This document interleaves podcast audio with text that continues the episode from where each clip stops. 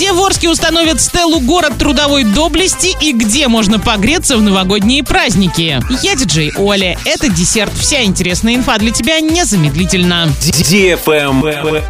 News. В Орске подвели итоги голосования по месту выбора для установки стелы «Город трудовой доблести». Больше всего голосов было отдано за территорию возле городской доски почета на площади Комсомольской. За этот вариант проголосовали 2747 арчан из 6,5 тысяч. Окончательное решение о месте установки мемориала примет общественный совет города в следующем году.